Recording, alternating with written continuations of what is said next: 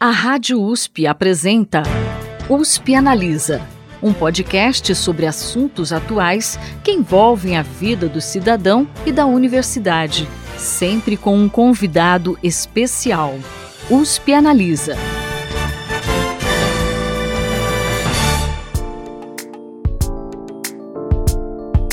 Olá, tudo bem? Eu sou a Thaís Cardoso, jornalista do Instituto de Estudos Avançados Polo Ribeirão Preto da USP, e hoje aqui no USP Analisa a gente vai falar sobre educação. O Brasil já enfrentava problemas na aprendizagem e isso se intensificou com a pandemia. Professor Mozart Neves Ramos, que é titular da cátedra Sérgio Henrique Ferreira, do Instituto de Estudos Avançados Polo Ribeirão Preto da USP, vai falar sobre como políticas públicas baseadas em evidências podem ajudar a melhorar esse cenário. Ouve só. Professor, nós passamos por praticamente dois anos de escolas fechadas em virtude da pandemia de Covid-19. A gente já discutiu aqui anteriormente os impactos disso para a aprendizagem. Recentemente, a divulgação dos resultados do SAEB, que foi em setembro, também deu aí uma ideia dos desafios que a gente vai enfrentar para reverter esse cenário negativo. De que forma as políticas públicas educacionais, especialmente as baseadas em evidências, podem ajudar nessa recuperação? Vamos primeiro separar o antes e o depois da pandemia.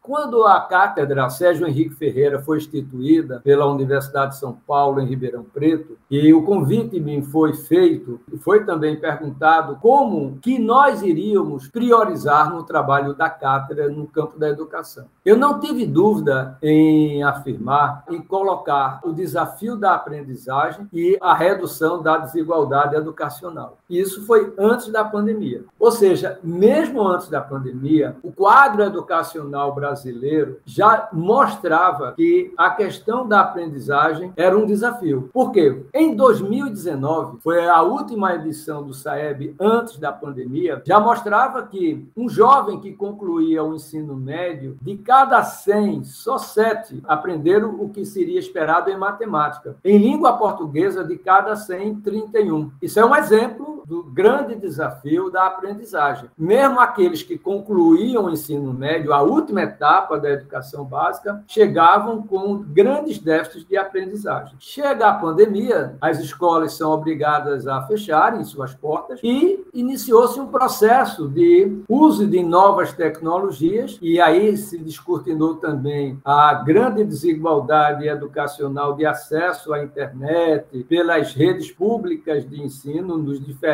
estados e municípios brasileiros. E o que se viu nesses dois anos de pandemia foi que muitas crianças e jovens ficaram praticamente sem ter acesso à educação, porque as escolas não tinham se preparado para um trabalho com o uso dessas tecnologias e muito menos formaram seus professores para desempenhar o processo de ensino e aprendizagem usando-as no processo de formação formação e de educação dos seus estudantes. Com isso, o que se verificou, e agora ficou muito evidente, nós já sabíamos por algumas avaliações diagnósticas apresentadas anteriormente ao SAEB 2021, que saiu recentemente, mas dados de São Paulo, do SARESP, avaliações diagnósticas feitas também pela rede estadual de São Paulo, já mostravam uma grande queda na aprendizagem. Ou seja, algo que já era desafiador se tornou ainda mais desafiador. Então, o que nós vamos precisar, como nunca, é, primeiro, trabalhar estratégias que possam promover a aprendizagem escolar. E aí, um conjunto de providências, muitas das quais foram apontadas pelo Conselho Nacional de Educação, como, por exemplo, a questão do planejamento da aprendizagem usando o contínuo curricular, integrando os três anos, 2020, 2021 e 2022, e, quiçá, 2023 2023, né, estabelecendo aquele alinhamento das aprendizagens essenciais, reconhecendo que nós não teríamos como fazer para dar todo o conteúdo e recuperar dois anos que, de certa forma, geraram lacunas muito importantes, muito graves no processo de proficiência escolar, era preciso saber como trabalhar aquelas aprendizagens essenciais e de maneira articulada ao longo de três, quatro anos. É o que se chamou de um contínuo curricular. Além disso, para trabalhar esse contínuo curricular, era muito importante ter uma avaliação diagnóstica para saber se de fato as crianças estavam se desenvolvendo, aprendendo numa velocidade que pudesse minimizar essas perdas que aconteceram nesses dois anos de pandemia. E o SAEB de 2021 mostrou isso. Enquanto que a aprovação, todo mundo praticamente teve 100%, mas isso foi uma recomendação também do Conselho Nacional de Educação, porque o Conselho disse: olha, é muito importante manter o aluno com vínculo na escola. Se a gente, além da pandemia, for reprovar, isso vai ser um incentivo ao abandono escolar. Então, dos males, o menor. Não vamos reprovar para poder manter o vínculo desses jovens na escola, mesmo sabendo que a pandemia, sobretudo nos jovens, seria já uma grande ameaça em si de tirá-lo da escola. E é por isso que muitas redes estaduais de ensino, que têm principalmente a obrigação em relação à juventude, no ensino médio, têm feito buscas ativas para trazer o jovem de volta à escola. Então, a taxa de aprovação melhorou por isso, não porque se recomendou não reprovar. Ao mesmo tempo, os dados do SAEB mostraram a queda na aprendizagem. É tanto que o IDEB, que é uma construção desses dois componentes, taxa de aprovação e taxa de aprendizagem, até que melhorou em algumas redes de ensino. Melhorou por conta da taxa de aprovação, que se ela tinha anteriormente uma taxa de 85% e aumentou para 100%, por recomendação do próprio CNE, obviamente que o IDEB terminou tendo uma contribuição artificial por parte da taxa de aprovação. Então, os dados também demonstram que a gravidade na aprendizagem é muito grande. Precisamos, como nunca, entender que o contínuo curricular, avaliações diagnósticas, saber definir com clareza as aprendizagens essenciais. E aí a Base Nacional Comum Curricular é uma bússola importante nesse contexto. Investir na formação dos professores e nas novas tecnologias, isso vai ser fundamental. Fazer aquilo que a gente chama da sala de aula invertida, fazer com que o aluno possa levar parte dos estudos para casa, ou mesmo trabalhar o contraturno quando possível. Notadamente, as escolas de tempo integral vão levar alguma vantagem nesse sentido, porque será mais fácil organizar esse processo. Mas vai ser extremamente desafiador o processo da aprendizagem escolar daqui por diante. Vai precisar usar todas essas características que eu acabei de apontar como forma de estruturar um processo de ensino-aprendizagem que possa recompor essas aprendizagens no ritmo que nos leve o quanto antes a, pelo menos, ao estágio anterior à pandemia e voltar novamente a crescer de maneira consistente, como já vinha acontecendo nos anos iniciais. O Brasil vinha de maneira consistente melhorando. Nos anos finais, o Brasil tinha uma melhora muito tímida, por isso que todos estão colocando nos anos finais do ensino fundamental a grande prioridade em 2023, juntamente com o ensino técnico profissionalizante, porque sabe-se que muitos jovens que terminam o ensino médio, há uma estimativa de cada 100 jovens que concluem o ensino médio, só 22 vão para o ensino superior. Então, 78 nós fazemos o que com eles? A profissionalização para eles pode ser um caminho importante para que ele não fique no mundo ocioso, ele tenha uma atividade laboral, possa ser produtivo e, portanto, não ir para o caminho dos nenéns, que nem estudam nem trabalham, que muitas vezes leva para a droga, para o tráfico e